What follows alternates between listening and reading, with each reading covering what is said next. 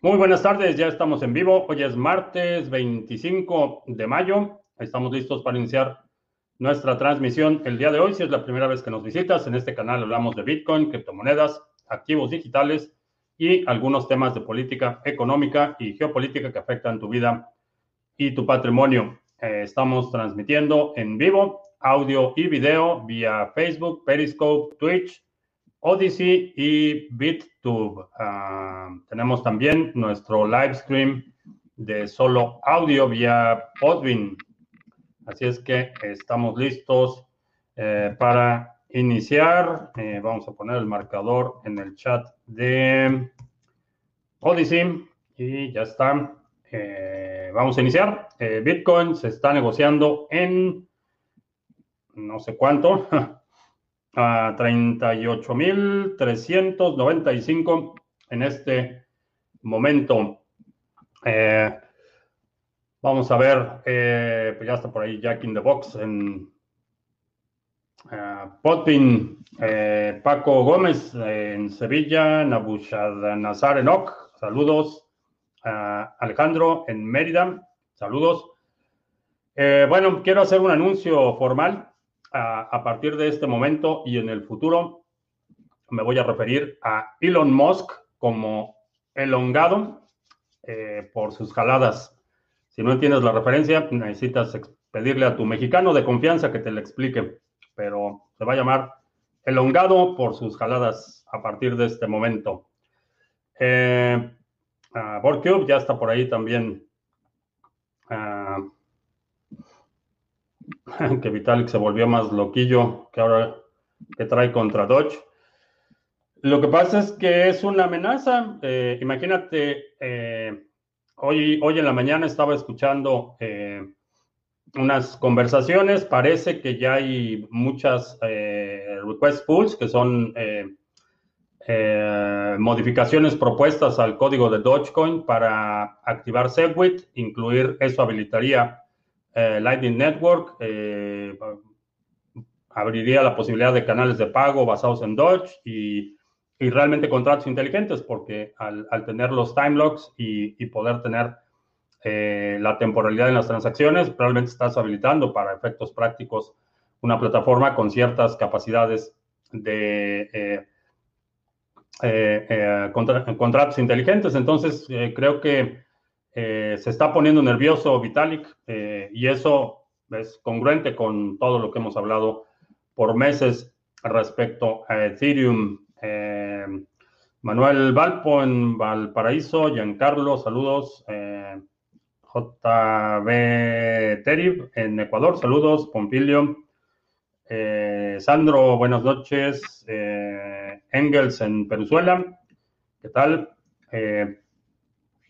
Bueno, eh, por si has estado viviendo en una roca, desde ayer estamos eh, discutiendo el asunto de este Consejo de Minería Verde al que convocó Michael Saylor y en el que participó el Longado y ah, las principales compañías de minería con intereses en el ramo de la minería aquí en Estados Unidos.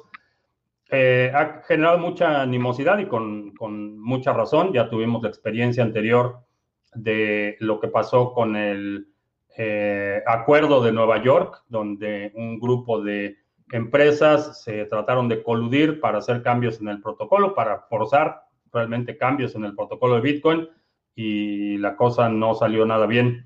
Eh, Bitcoin es eh, tiene incentivos que están bien diseñados y a nivel de protocolo, realmente si, se organizan los mineros aquí en Estados Unidos y, ponen una política de energía verde y lo que quieran hacer, realmente no, no tiene ninguna afectación a nivel de protocolo. Es problemático porque eh, este tipo de eh, organizaciones gradualmente van eh, teniendo cada vez más injerencia en la operación eh, empezamos a ver, cosa que ya es claro y que ya también lo habíamos anticipado desde hace meses aquí. Eh, por ejemplo, Coinbase ahorita está tratando de utilizar su posición dominante para influir en legislación y transparencia, pero realmente lo que sucede es que aprovechan su posición dominante, se coluden con eh, burócratas y políticos para impedir la competencia, para proteger sus privilegios. Y ese es el problema cuando vemos este tipo de organizaciones que empiezan a, tratar de, eh, y, quizá empiezan con muy buena intención, pero a final de cuentas eh, se vuelven un, un, problema porque van a tratar de imponer normas de operación, van a tratar de influir, utilizar su poder de negociación para influir en la toma de decisiones a nivel político y tratar de impedir la competencia en el contexto geopolítico, creo que muchos países se verían beneficiados si, si, aquí en Estados Unidos vemos un régimen mucho más estricto en términos de las fuentes de energía eh, que se utilizan. Eh, ese es uno de los problemas que tengo con esta iniciativa. La otra es que eh, es una realidad que, el, acto mismo de haber creado este Consejo de Mineros es una capitulación de facto. están aceptando que Bitcoin es sucio y que hay que hacer algo. Esa es la capitulación al argumento que ha sido desde el inicio falaz y desde el inicio utilizado eh, más, como un arma de propaganda. Eh, muchísimos mineros utilizan energías renovables, muchos mineros hemos visto una enorme innovación, eh, granjas de minería que están reutilizando la quema de gas natural de pozos petroleros, Bitcoin siendo minado con el metano que es extraído de, básicamente del abono del ganado eh, vacuno y estamos viendo muchísima innovación, muchísima iniciativa. Estos emprendedores están arriesgando capital y reputación para aprovechar al máximo la energía y, el hecho de eh, crear este consejo de mineros es una capitulación de facto. Están aceptando que hay un problema con el consumo energético de Bitcoin y que hay que hacer algo al respecto y que hay que hacerlo a ese nivel. Entonces, esos son los dos, eh, principalmente mis dos objeciones. Por otro lado, también es una realidad que es un entorno no permisionado de, eh, de, participación voluntaria. Entonces, quien quiera se puede juntar con quien quiera para hacer lo que quieran. Eh, esa es una, también una realidad que no podemos negar, pero le veo serios problemas a esta iniciativa. ya está Michael Saylor en una gira de tratando de contener el daño, pero creo que es, eh, he visto críticas eh, eh, muy atinadas sobre, sobre este tipo de, iniciativas y la experiencia de Bitcoin es que cuando los corporativistas empiezan a juntarse, generalmente no son, no son buenas noticias lo que sale de estas iniciativas. Pero vamos a observar, eh, Bitcoin es extremadamente resistente y si, por supuesto, eh, sigo teniendo la posición de que si Michael Saylor o, Elon Musk juntos, separados o revueltos pueden destruir a Bitcoin, Bitcoin merece ser destruido. Si no es capaz de resistir un ataque de este tipo, eh, no va a resistir ataques de las naciones-estado. Entonces es una, una prueba más y, y, sé que ya hay mucha gente de la vieja guardia que, que eh, particularmente quienes vivimos la batalla por la escalación de Bitcoin, eh, veo en algunos cierto grado de agotamiento y creo que toca a la nueva generación, a los nuevos eh, Bitcoiners, gente que se ha sumado, empezar a defender este, estas premisas de participación no permisionada, de código abierto, de la inmutabilidad de las transacciones y creo que va a sobrevivir Bitcoin sin problemas. Esto, eh, repito, a nivel de protocolo, a nivel de, precio, va a seguir siendo una montaña rusa. Eh, vamos a ver. ¿Dónde nos quedamos? En Sandro, Sandro, saludos. Sí, ya te hemos saludado. Engels en Peruzuela. Oger López en Argentina, AMG en Tarragona, Mariano en Argentina, Wiskeborg, eh, Josu, buenas tardes, noches, eh, Isali Rosas en Lima, eh, Paco Gómez, por curiosidad, eh, se intuye un... Se intuye muy bueno el café que sueles tomar. ¿Qué café es? es café colombiano. Ese es el que tomo de, de cabecera. Eh, de la altcoin Ramp, eh, no tengo datos de Ramp. ¿Me puedes ayudar a conseguir un 3BTX de Lend? ¿O me puedes contactar con el CEO? No sé qué, no sé qué te refieres con un 3BTX, pero Eh, te puedo contactar con el CEO. Busca la entrevista que le hice a Mauricio, es uno de los cofundadores. Allí en la entrevista, en la descripción del video están todos sus detalles de contacto. Vaya, los detalles, contacto público, no está su celular ni nada por el estilo. Eh, Carlos Vidal en Murcia, Múrica o Murcia, alguno de esos dos. Ah, Juan Campaña en la carretera, saludos. Eh, Giancarlo, ¿en qué consiste, consiste Metro, Hydra y Omega en Cardano? O es algo solo relacionado con la criptografía. Son implementaciones. El protocolo en su conjunto se llama Auroboros. Auroboros. Eh, pues son implementaciones del protocolo. Eh, decía Dante que el camino al infierno está pavimentado por las mejores intenciones. Cayó Sailor, gracias por el pump. Sí, eh, ese es, ese es, esa es una realidad. Hay, muchas organizaciones, comités, instituciones, inclusive partidos políticos que inician con las mejores intenciones, pero el poder corrompe y corrompe bastante rápido. ¿Qué tan viable veo en estos momentos la alt season o ya mejor la dejamos para después. Creo que no hemos, no hemos terminado el periodo alcista. Creo que todavía vamos a ver mucha acción el resto del año. Después de, hacer una transacción desde una dirección de ADA, se debe mover el resto para otra dirección por seguridad. Eh, lo puedes hacer, es, es, recomendable por sanidad.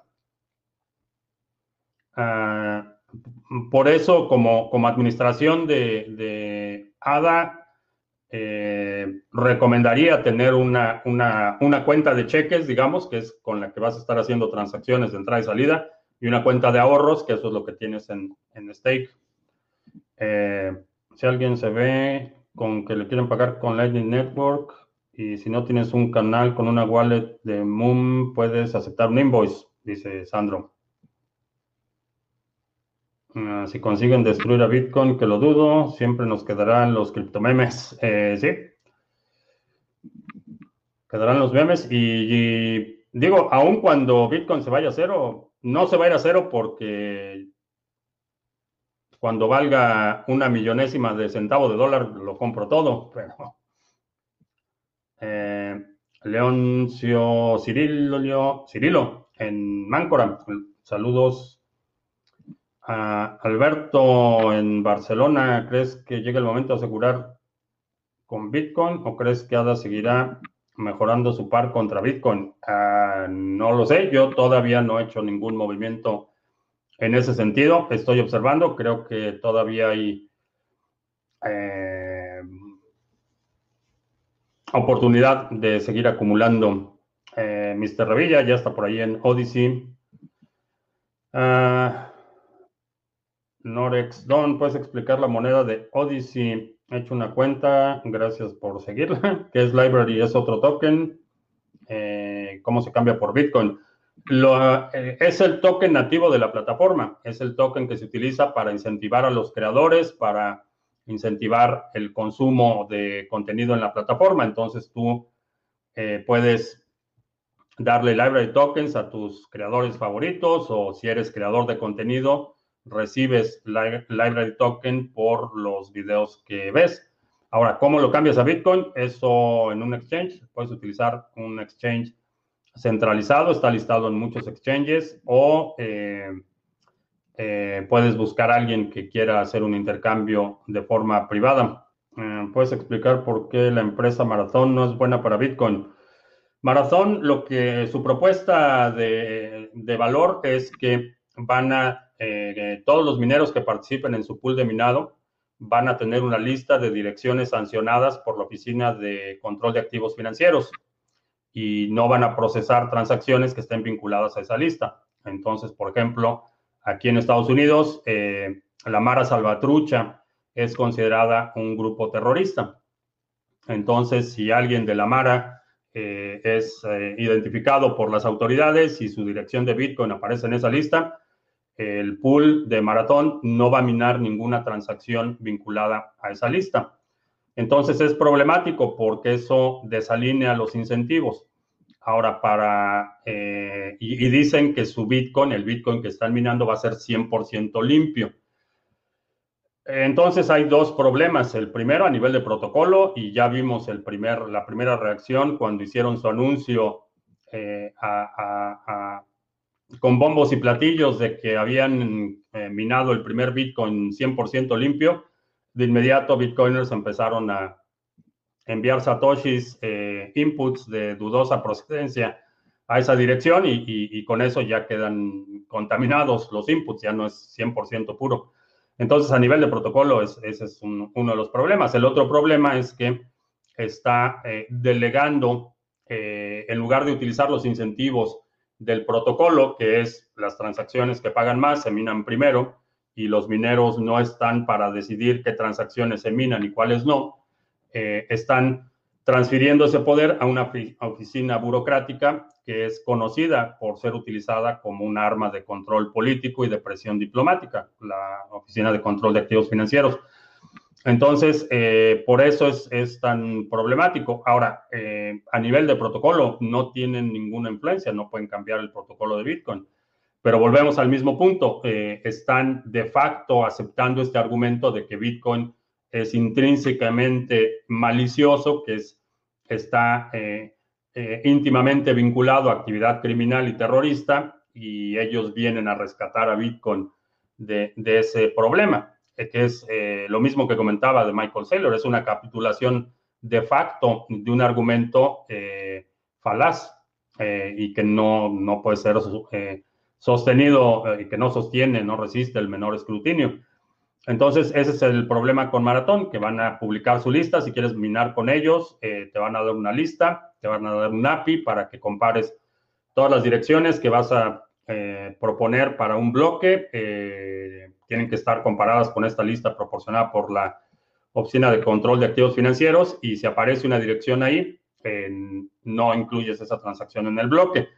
Ahora, esto es únicamente para quienes estén minando con ellos. Todos los otros pools van a poder incluir las transacciones que, quieran con el incentivo de incluir las transacciones que van a pagar más, eh, que les van a dar eh, mayores comisiones. Entonces, el resto de la red sigue operando igual.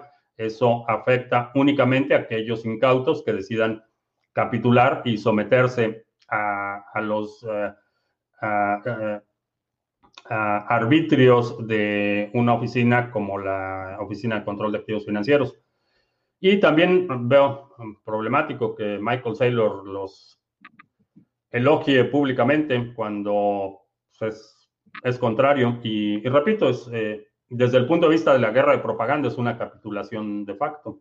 El balanceo de portafolio es el mismo durante el mercado alcista o bajista o se debe adaptar. Eh,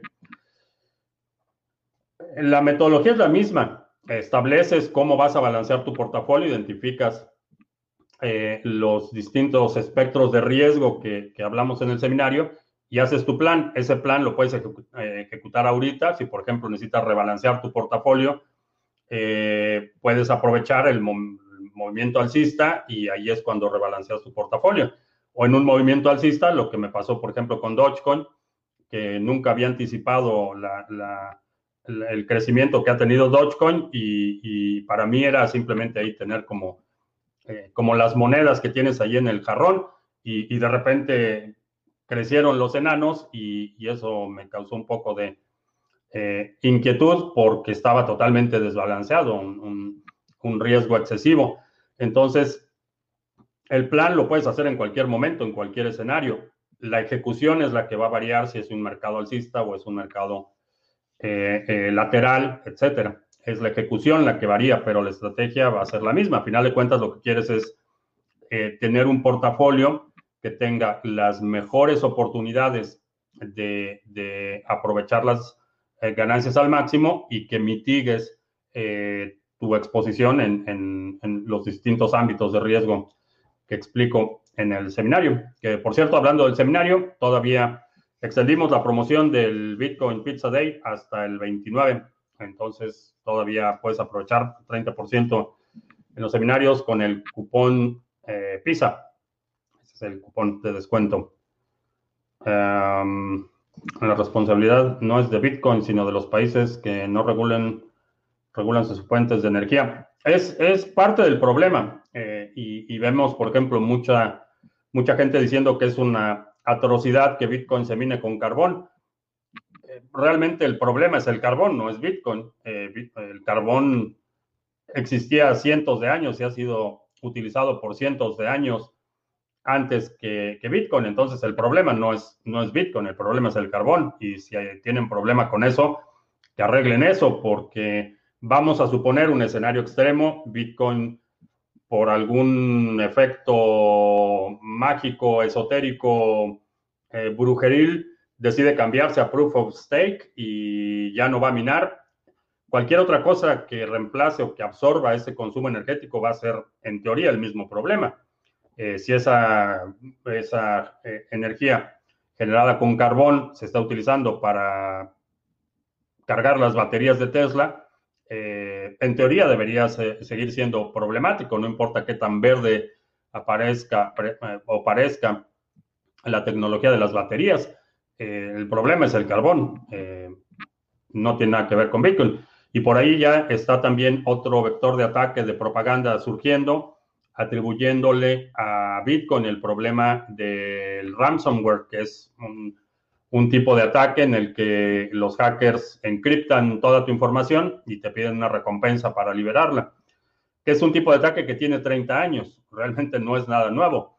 El medio de pago es lo que ha cambiado. Eh, ahora piden Bitcoin, pero, pero ese, esa idea de que el ransomware es consecuencia de Bitcoin es totalmente absurda.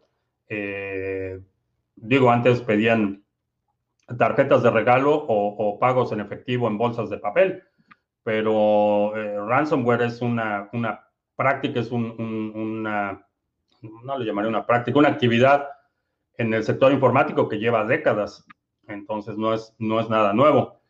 Pero volvemos a, toda esta propaganda bastante bien organizada, porque son medios eh, como el Wall, Street Journal publicando este tipo de artículos en el que eh, le atribuyen a la existencia del ransomware a, básicamente a las criptomonedas. Entonces, prepárense porque vienen muchos ataques. Hay un token de Quant Fury. ¿Cómo sería eso? No tengo idea. No utilizo Quant Fury. Eh, no aceptan clientes en Estados Unidos, entonces nunca he utilizado la plataforma. la impresión que tengo de quienes están a cargo de la operación de Quant Fury deja mucho que desear. Eh, después de la criptonovela Cuanta Furia, que el CEO de Quant Fury estaba exhibiendo públicamente transacciones privadas de un youtuber que lo criticó y bueno, se dieron ahí hasta con la cubeta. Me dejó una impresión de, muy poca, muy poco profesionalismo y un abuso de su acceso a la información. N2 Coin da el mismo parecer que Ripple. ¿Tienes alguna opinión? Eh, no, no conozco N2 Coin. Eh, ¿Crees que hay algún proyecto que pueda reemplazar a BTC que sea mejor? No creo que lo vaya a reemplazar. Lo que hemos estado observando es que Bitcoin está absorbiendo atributos. Eh, mencionaba que es como, es realmente como un hoyo negro. Está absorbiendo todo. está absorbiendo eh, Timelocks está absorbiendo eh, canales de pago, está absorbiendo mucho y, Bitcoin, eh, a diferencia de lo que vimos con MySpace, por ejemplo, lo que vimos con todas las empresas pioneras de Internet que desaparecieron o se quedaron obsoletas, no hay un comité encargado de Bitcoin. Bitcoin es extremadamente adaptable, extremadamente eh, eh, lo suficientemente descentralizado para que pueda absorber y ser mucho más resistente que una compañía. Entonces, creo que lo que vamos a seguir viendo es el desarrollo del protocolo. La vida útil de los protocolos, de los protocolos, perdón, a diferencia de las aplicaciones, es, es en décadas. El protocolo TCP/IP, lo que hace posible que me estés viendo en este momento, es un protocolo que tiene, es más viejo que yo, y eso ya es decir bastante. Entonces, la vida útil de un protocolo es enorme. Eh, el primer navegador que utilicé cuando empecé a utilizar Internet a mediados, mediados de los 90, Mosaic desapareció, fue absorbido. Eh, Netscape, que fue de los principales navegadores, era uno de los más populares, desapareció y, muchos se han quedado en el camino como aplicaciones, pero el protocolo ahí sigue. Y, en esa misma, eh, a, ese mismo nivel veo a Bitcoin. Eh, inicialmente el protocolo TCP/IP era un protocolo bidireccional para comunicación entre computadoras. Sobre ese stack del TCP/IP se construye el protocolo IP, que es el protocolo de Internet. Eh, sobre el protocolo de Internet se construye el stack de RMTP, que es eh, lo que permite este tipo de transmisiones en vivo de audio y video. Eh, se construye el protocolo SMPT, que es el protocolo de correo electrónico. Entonces, se van construyendo stacks y creo que el mismo, el mismo la misma ruta de desarrollo va a tener Bitcoin. Vamos a ver stacks y vamos a ver aplicaciones, implementaciones específicas para propósitos específicos, pero el protocolo base eh, se va a seguir desarrollando. Por eso no creo que vaya a haber algo que lo reemplace en el futuro. Eh, ¿Puede suceder? Sí, por supuesto que puede suceder, pero eh, cada vez que pasa, cada día que pasa, lo veo menos posible que sea reemplazado por completo. Eh, hubo, por ejemplo, el protocolo IP, eh, el protocolo TCP/IP enfrentó limitaciones de diseño. Por ejemplo, los creadores del protocolo TCP/IP nunca, nunca se imaginaron que eh, Internet iba a llegar a lo, que, a lo que es hoy. Y de hecho, originalmente el protocolo TCP/IP era únicamente para servidores de un salón a otro. Y, el primer, la primera implementación remota fue de, de, de mainframe a mainframe, no fue Nunca se pensó que fuera una red pública en la que todo el mundo en sus casas tuviera 10 dispositivos que utilizaran Internet. Jamás se pensó así. En el camino se fue desarrollando y se fueron haciendo nuevas implementaciones y, desarrollos que permitieron la expansión hasta el, hasta el punto que hemos eh, expandido el protocolo al día de hoy, que ha sido un proceso de décadas.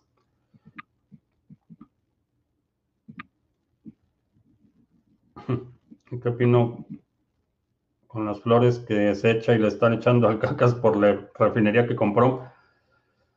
No sé, eh, si fuera periodista, eh, ya estaría hurgando en los eh, archivos para ver a quién se la compraron, porque hay una máxima en la política mexicana y bueno, podríamos extenderlo a la política universal que por muchos años la máxima era eh, piensa mal y no errarás. Y lo que estoy sospechando eh, por la ubicación de la refinería es que fue intermediada la compra por uno de los tribagos. Crearon una empresa que compró la refinería y esa refinería fue la que se la vendió a Pemex. Habría que hurgar en la historia de los documentos, a ver cómo cómo sucedió esa transacción, pero es un marranero de principio a fin. Improvisaciones y elefantes blancos, eso ya a nadie le debería de sorprender. Aunque el poder corrompe, Michael Saylor no tiene ningún poder sobre Bitcoin, es un holder más. ¿Cuál es el peligro? El peligro es que eh, este tipo de comités y organizaciones y consejos son los que van a estar eh, sentados, por ejemplo, con la Comisión de Servicios Financieros del Senado. Son los que van a estar eh, sentados con la eh, Comisión de, Energía del Senado y de la Cámara aquí en Estados Unidos. Son los que van a estar en foros internacionales presentando. Ese es parte del problema, su, su cercanía. Y ese es Michael Saylor, la situación de eh, el hongado es, todavía peor porque él depende, eh, la, subsistencia de Tesla por lo menos depende de los subsidios eh, gubernamentales, de la venta de créditos de carbón y hasta ahorita, si no mal recuerdo, y esto puede estar equivocado, tendría que checarlo, pero si no mal recuerdo, lo que salvó a SpaceX de la bancarrota fue un contrato gubernamental. Entonces, el hongado recibe carretadas de dinero del gobierno. Entonces, hay que mantener los ojos abiertos. Acá en Argentina tenemos que pagar un mínimo 5%, más para comprar BTC. Eh, eh, empieza, empieza a recibirlo como medio de pago en lugar de comprarlo. Eh, ¿Eres más de Tarantino o Coppola o no tienes afición al cine? sí me gusta bastante el cine. No veo mucho cine reciente en pantallas, porque a la dueña mis quincenas le dan migrañas, pero, pero sí, sí, soy, me gusta el cine. Tarantino en dosis pequeñas, sí es tolerable. No, no toleraría un maratón, por ejemplo, de Tarantino. Y hay algunas que, por ejemplo, la de Kill Bill no me, no le encuentro ni pies ni cabeza. Eh, Álvaro, pregunta seria, para que Bitcoin triunfe, eh, con muchos aquí, te entiendo qué tan bueno es Bitcoin, pero la mayoría de la gente no tiene criterio propio para, por decirlo menos. Así que, ¿por qué la mayoría de la gente que hace que el mundo sea tan malo como lo conocemos y por ellos tenga el dinero o valor consecuente? Bitcoin no necesita que la mayoría lo adopten. Eh, Bitcoin no es una democracia, no necesitamos el voto de la mayoría para que Bitcoin opere. Eh, Bitcoin es un sistema de eh, adopción voluntaria. Entonces hay gente que lo va a adoptar y que va a ver los beneficios y hay gente que decida no adoptarlo y, verá el perjuicio que le está causando a su patrimonio o, o no lo verá siquiera, pero eh, no es una democracia, entonces no necesitamos la mayoría de la gente para que el proyecto prospere. El proyecto ha prosperado con porcentajes eh, que ni siquiera, eh, en términos porcentuales, ni siquiera llegaban al, al punto 1% de la población hace un par de años. Entonces, no se necesita la adopción masiva. es ideal, sí, me gustaría que la mayor parte de la gente pudiera disfrutar el enorme beneficio de eh, tener control de su dinero, de su patrimonio, de eh, protegerse de la rapaz inflación que vivimos en muchos países. Me encantaría que se fuera el caso, pero, pero no pasa nada si, si la mayoría no lo acepta o no lo usa. Ah, José Luis en Chile, aún en el subway. Mm, Aldo en Venezuela del Norte, ¿cómo ves el impacto del ecosistema de Polkadot? El impacto porque se les cayó la red ayer, o no sé a qué impacto te refieres, pero realmente Polkadot es un monumento a la incompetencia de Gavin Wood, que vaya, tiene ya un récord histórico de incompetencia y Polkadot es simplemente su, última obra. Y ayer, ayer eh, lo fue claramente demostrado lo que habíamos anticipado aquí desde desde el lanzamiento de la red de Polkadot y cuando estaba todo el mundo en esa etapa de euforia diciendo que iba a reemplazar Ethereum y que se iba a comer el mundo. Es un protocolo parchado con las mismas prácticas y vicios que tiene Ethereum en términos de implementaciones, en términos de publicación del código, en términos de la arbitrariedad con la que se maneja el desarrollo del protocolo. Entonces tiene muchos de los problemas que tiene Ethereum. Lo único que no tienen es a Vitalik, pero tienen a Gavin Wood cómo comprar y vender Bitcoin. ¿Qué videos puedo comprar ahora? Que estás dando promo. Eh, Eduardo, depende qué es lo que quieres hacer. Eh, si quieres eh, acumular Bitcoin a largo plazo, si quieres hacer trading de corto plazo, depende mucho de cuáles sean tus objetivos. comprar y vender Bitcoin como una actividad única.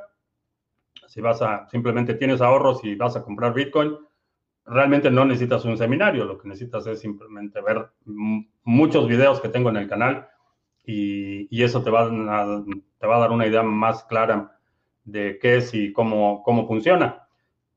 Si lo que quieres es una estrategia más a largo plazo, ah, está el seminario de cash flow y criptoactivos, donde hablamos de cómo generar flujo efectivo utilizando eh, criptomonedas. Eh, está el seminario de trading básico, si no tienes experiencia en trading te enseño una metodología paso por paso para que aprendas a hacer trading. Eh, está el grupo de trabajo, ah, no, está cerrado. Eh, hay otro seminario de qué criptomonedas comprar si quieres diversificar tu portafolio, si, si ya tienes por lo menos un Bitcoin y quieres experimentar otras cosas o, decides tomar un riesgo mayor y poner dinero en cosas que no son Bitcoin, en otras criptomonedas, eh, hay un seminario en el que explico la metodología que sigo eh, para seleccionar en qué invierto. Ah, Jeff Perwick dice que las, es el del dólar vigilante, dice que las monedas de privacidad como Monero pueden hacerle el flipping a BTC. No lo creo. Eh, no, yo tampoco lo creo. Creo que tienen su espacio y tienen su utilidad, pero eh, no vamos a ver el nivel de liquidez que vemos con Bitcoin. El gobierno de Australia se ha posicionado a favor de las criptomonedas. Buena noticia. Un país que rema a favor del viento en lugar de en contra. Sí. Aquí en Estados Unidos van varios estados que han pasado legislación eh, bastante favorable. Empezó Wyoming, después Idaho, que básicamente hizo copy-paste de la ley de, eh, eh, de Wyoming. Illinois, el estado de Illinois, también ya pasó una ley similar. hoy hubo una reunión en el Congreso en Texas. se reunieron bitcoiners con varios congresistas para tratar el tema y ver si es posible eh, avanzar una legislación en ese sentido. Estamos viendo muchos, eh, muchos esfuerzos a nivel de Estado. Eh, aquí en Estados Unidos funciona un poco distinto porque los estados tienen mucha más autonomía en términos de qué se puede o no hacer en cada estado. en ese sentido funciona, es un poco más acercado a la idea de, de una nación federada. Eh, una federación de estados. Eh, en otros países realmente es el gobierno central el que determina todo. Aquí hay un poco, un poco de eh, autonomía a nivel de los estados, pero qué bueno, qué bueno que estamos viendo ese tipo de iniciativas. ¿Qué pienso del informe de Goldman Sachs que sitúa el valor de Ethereum por encima de BTC? Dicen que eclipsará BTC.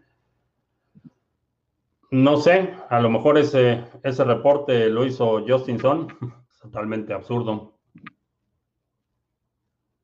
Las recompensas del staking de Cardano se pueden retirar sin comprometer la seguridad de la dirección que delega. Eh, sí.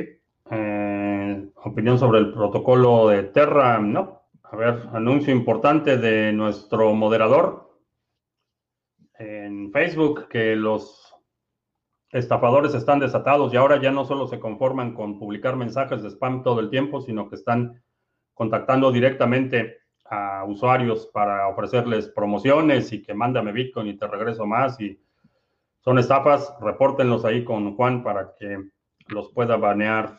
Yo creo que hay que dejar en paz a genios como el hongado Nikola Tesla hablaba con palomas y sin él no existiría la electricidad. Su genialidad vale más del dinero, más que el dinero. Es un... Definitivamente no, no colocaría a, elongado a la altura de Tesla, ni por mucho. Eh, tiene mucho mérito lo que ha logrado, indudablemente, eh, pero no lo colocaría ni, ni, por, ni por favor a la misma altura que Nikola Tesla. Eh, ¿En qué porcentaje del rally estamos? En el, no sé. Está subiendo el BTC. Ya estamos probando otra vez el, la resistencia de 40 mil. Vamos a ver. Ah, sigo viéndolo en 38 mil. 41 en este momento. ¿Por qué coño no nos lees? Eh, sí, te leo. Eh, pero voy en, voy en orden, voy contestando preguntas, así es que ahorita son 7.45 y estoy viendo las preguntas de las 7.36. Así es que paciencia, paciencia, que mi tiempo también vale. Eh, el Yuyo sabes, si, si, se, si se pone agresivo, ah, patada. ¿Por qué te fías de YouTube si sabes que Alphabet es que Alphabet es parte de Tesla? Alphabet no es parte de Tesla, no sé de dónde sacaste esa información y no me fío de YouTube, no sé de dónde sacas esa información que me fío de YouTube. YouTube tiene limitaciones. hace en junio va a ser un año que dejé de hacer las transmisiones en vivo ahí porque precisamente no me, no me convencieron, no me parecieron adecuadas sus políticas de censura y dejé de publicar eh, los live streams en YouTube desde hace un año. Entonces son algunas afirmaciones que no, no veo que tengan mucho fundamento. El primero que me fío de YouTube, no me fío de YouTube, y que si que Alphabet es parte de Tesla, eso es falso. Eh, ¿Es Canadá un buen país para emigrar con criptos? Eh, depende de qué, de tu país de origen. Eh, pero en general sí, eh, hay algunas áreas, particularmente si evitas las principales ciudades, Vancouver, Toronto, puede ser buena alternativa. Vancouver se está encareciendo enormemente. En general sí, los impuestos tienden a ser un poco altos. Quebec, por ejemplo, en la provincia de Quebec son extremadamente altos, pero dependiendo de dónde vengas, sí puede ser una buena una buena opción. Eh, solo considera que el proceso para emigrar a Canadá te va a llevar por lo menos un año eh, y preferentemente, eh, bueno, de hecho te, van a pedir que, hables por lo menos inglés y francés. no sé si todavía está como requisito para residencia. Para la ciudadanía sí te van a pedir que hables inglés y francés. Y tiene un sistema de puntos a la migración de Canadá. Entonces, por ejemplo, si tienes un título universitario en una actividad compatible eh, que puedas ejercer en el país, tienes más puntos. Si eres abogado, por ejemplo, y obviamente estudiaste leyes en tu país y puedes ejercer en tu país, pero no puedes ejercer en Canadá, tienes menos puntos. Si eres ingeniero civil, por ejemplo, vas a tener más puntos. Eh, si estudiaste eh, alguna carrera que requiera licencia local, eh, prácticas médicas, dentistas, cirujanos, etcétera, vas a tener menos, menos puntos porque no puedes inmediatamente ejercer, tienes que hacer revalidaciones y un montón de cosas. Entrará a Sunday Swap, eh, no, eh, creo que voy a observar cómo, cómo se desarrollan. Las shitcoins producen mucho dinero al nuevo criptomundo, pero de la manera errada. Ah, puede ser, no sé cuál sea la manera correcta. Uh, Gu en Costa Rica, saludos. Ah, ¿Crees que la blockchain o la descentralización tiene sentido para proyectos serios de inteligencia artificial? No en principio, creo que va a haber eh, aplicaciones específicas cuyo uso requiera el nivel de descentralización. Una de las eh, ventajas de la inteligencia artificial o una de las fortalezas de un sistema de inteligencia artificial robusto es la concentración de datos. Eh, lo que hace, por ejemplo, el reconocimiento de voz de eh, Siri, por ejemplo, en tu teléfono. Siri o Alexa, compra papel de baño. lo que eh, lo que hace eh, el reconocimiento de voz posible no está en tu dispositivo, sino es las millones de muestras de voz que tienen en los servidores de Amazon o de Apple y que comparan el registro de voz con todas las muestras disponibles y mientras más muestras disponibles tienen, más precisa es eh, la, lectura predictiva del patrón sonoro y pueden interpretar mejor lo que estás diciendo. Entonces, por eso, en general, eh, la inteligencia artificial se beneficia de la concentración de información. Entonces, supongo que habrá alguna aplicación en la que sí se justifique el, uso perdón, de un sistema eh, descentralizado, pero como principio, el, tener que eh, forzosamente aplicar blockchain a inteligencia artificial, no le veo mucho sentido como principio. Hay algunas aplicaciones que me imagino que sí requerirán el, eh, grado de descentralización o seguridad o participación no permisionada o eh, anonimidad o pseudonimidad que ofrece eh, esta tecnología, con lo grande que debe ser Canadá. sí, es bastante grande. bastante grande y la densidad de población es minúscula. Neutrino cayó a menos de un dólar, o sea que no es tan stablecoin. Muchas han estado fluctuando, de hecho Tether también cayó eh, el fin de semana, cayó por debajo del dólar.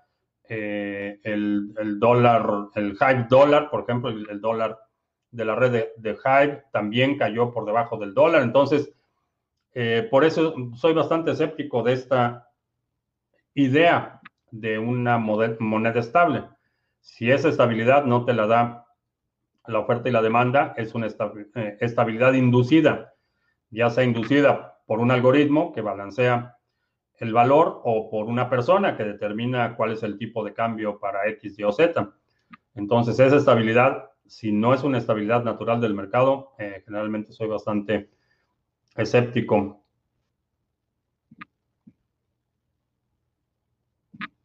Que son muy divertidos los asistentes. Cuando vayas a una casa, casa de un amigo, dile que ponga una alarma para las 3 de la madrugada. Ah, ¿Quién garantiza que los tethers que están en circulación están respaldados por dólares? Eh, nadie. No hay garantía. Eh, y eso si revisas los términos y condiciones de Tether, ahí te lo dicen. No, no, no hay garantía de que puedas redimir tus Tethers por dólares. Eh, ese es otro de los problemas. Hay algunas, eh, no les llamaría garantías, pero hay algunos indicios de que realmente tienen las reservas que dicen que tienen, pero a final de cuentas no, no hay garantía. Ah, ¿cómo, ¿Cómo está respaldado BTC? Es decir, cuando hablamos de su market cap, ¿qué o quiénes controlan eso? Eh, así como cuando se dice que el, el dólar está respaldado con oro. Eh, por principio de cuentas, el dólar no está respaldado por oro. Eso dejó de, existir desde 1970, siempre se me olvida, 72 o 71. Eh, eso ya no existe, el patrón, el patrón oro desapareció hace décadas.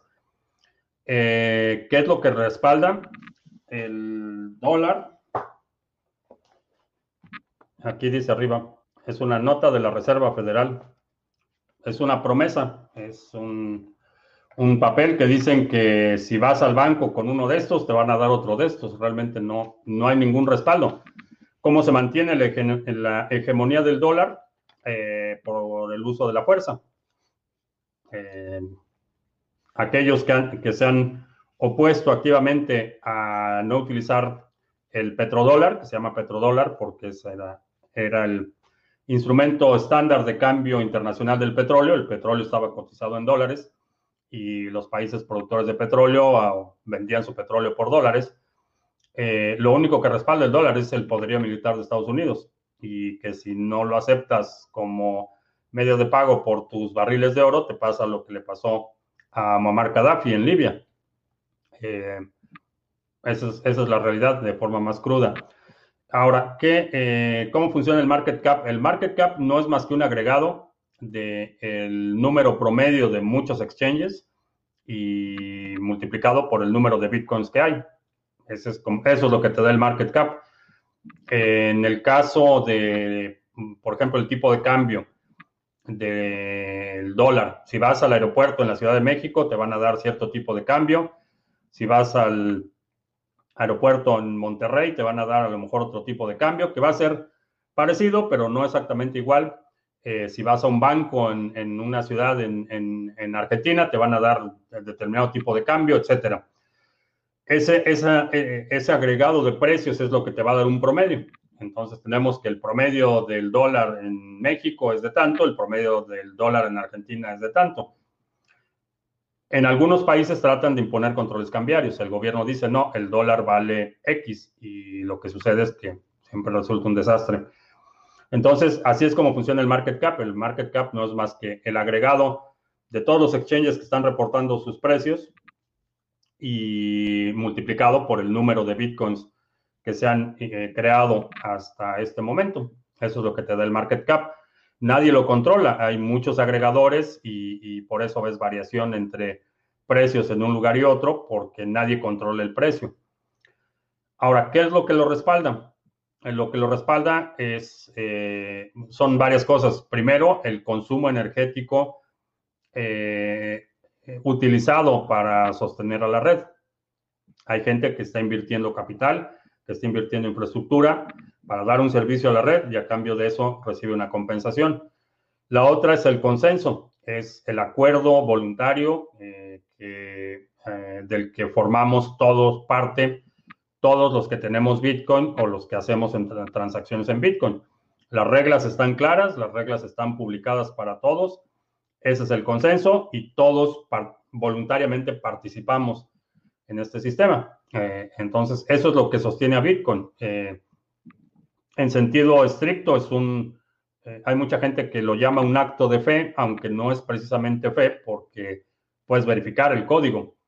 No es un acto de fe como lo que vemos en lo que mencionamos en el Tether, por ejemplo, que nadie sabe si realmente tienen el dinero que tienen. No hay forma de verificarlo. En el caso de Bitcoin, tú con tu propio nodo puedes verificar la existencia de Bitcoin, puedes verificar las transacciones y puedes verificar que efectivamente todas las reglas se están cumpliendo. Entonces es un sistema agregado de gente que voluntariamente está eh, decidiendo operar bajo las mismas reglas. Y eso es lo que lo hace tan resistente. Aquí en Venezuela la Vieja seguimos tensionados con Marruecos por haber acogido en un hospital líder del Frente Polisario, a ver cómo termina el asunto. Ah, pues no sé cómo va a terminar, pero las tensiones se van a seguir incrementando no solo, no solo con Marruecos, sino en general, va, a haber un incremento en las tensiones en fronteras. Estamos viendo tensiones serias en, la Unión Europea por el asunto del secuestro de este periodista en Bielorrusia. La tensión internacional, aunque parece que se ha minorado un poco en los últimos meses, eh, todavía la situación es bastante volátil, pero es el tipo de problemas que ni tú ni yo tenemos realmente capacidad o poder de eh, mejorar la situación. Sería lo ideal si pudiéramos mejorar la situación de las personas, pero podemos observar y podemos prepararlos, mm, prepararnos, tomar las medidas necesarias para mitigar el impacto que estos eventos fuera de nuestro control pueden tener en nuestra vida y la de nuestras familias. Y mm, vamos a ver, podrían ponerse de acuerdo todos los gobiernos para presionar a los pools de minería para decidir que las direcciones se incluyen o no se incluyen en la cadena de bloques. No, digo, lo podrían intentar, pero es difícil que los países se pongan de acuerdo en cualquier cosa hoy en día. Eh, inclusive dentro de la Unión Europea hay mucha, mucha oposición, mucha resistencia. Y el problema con esas prohibiciones es que no resuelves nada creas el incentivo para que alguien esté dispuesto a hacerlo. Entonces vamos a suponer que el bloque europeo eh, decide prohibir la minería de Bitcoin. Lo que va a suceder es que la minería se va a ir a otro lado. Entonces realmente no lo resuelven y lo que generan es un mercado negro interno. Eso ya lo hemos visto operar en la India, lo hemos visto en, eh, Turquía, lo vimos en el Líbano, eh, lo vimos en Nigeria, eh, lo estamos viendo en China. Cada vez que el gobierno dice que va a prohibir algo, lo único que hace es generar una demanda enorme y crea un mercado negro. Entonces no lo pueden detener. Un token en la BSC, ¿cómo puedo empezar a comercializarlo y, a darle valor? No es algo que te pueda responder en, vaya, ni en una hora. Es un, un reto bastante complejo. el Fur, Furibius, Furby US, que vendió a Dodge en 57. Excelente. Ah, vamos a hacer anuncio rápido porque ya me tengo que ir. Ah, vamos a ver.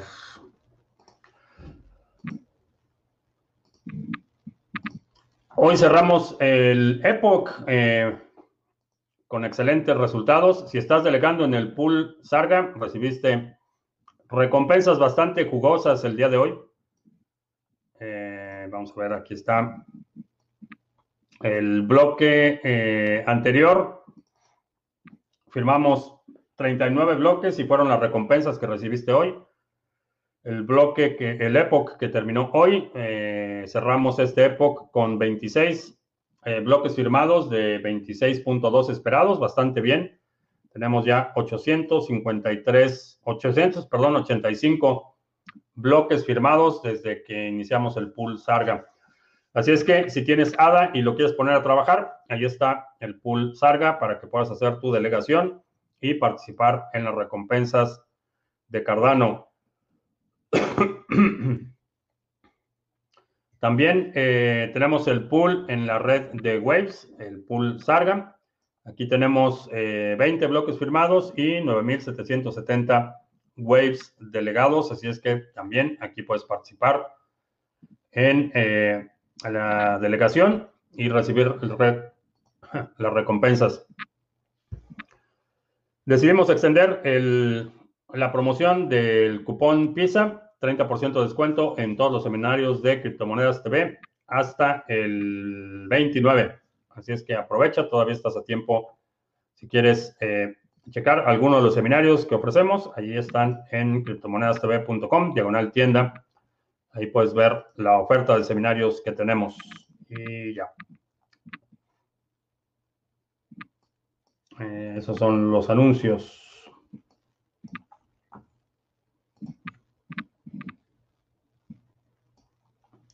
Relax Music, ¿qué tal?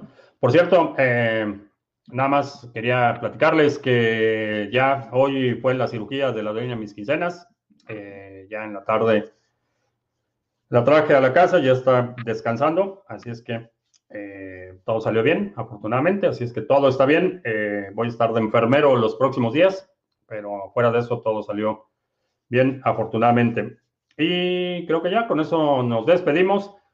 Eh, te recuerdo que estamos en vivo lunes, miércoles y viernes, 2 de la tarde, martes, jueves, 7 de la noche. Si no te has suscrito al canal, suscríbete, dale like, share, todo eso. Te recuerdo también que los domingos publicamos nuestro resumen semanal. Si hay algún segmento de la transmisión de hoy que quieras sugerir para nuestro resumen semanal, deja un comentario aquí abajo con la marca de tiempo para considerarlo. Y creo que ya. Por mi parte es todo. Gracias y hasta la próxima.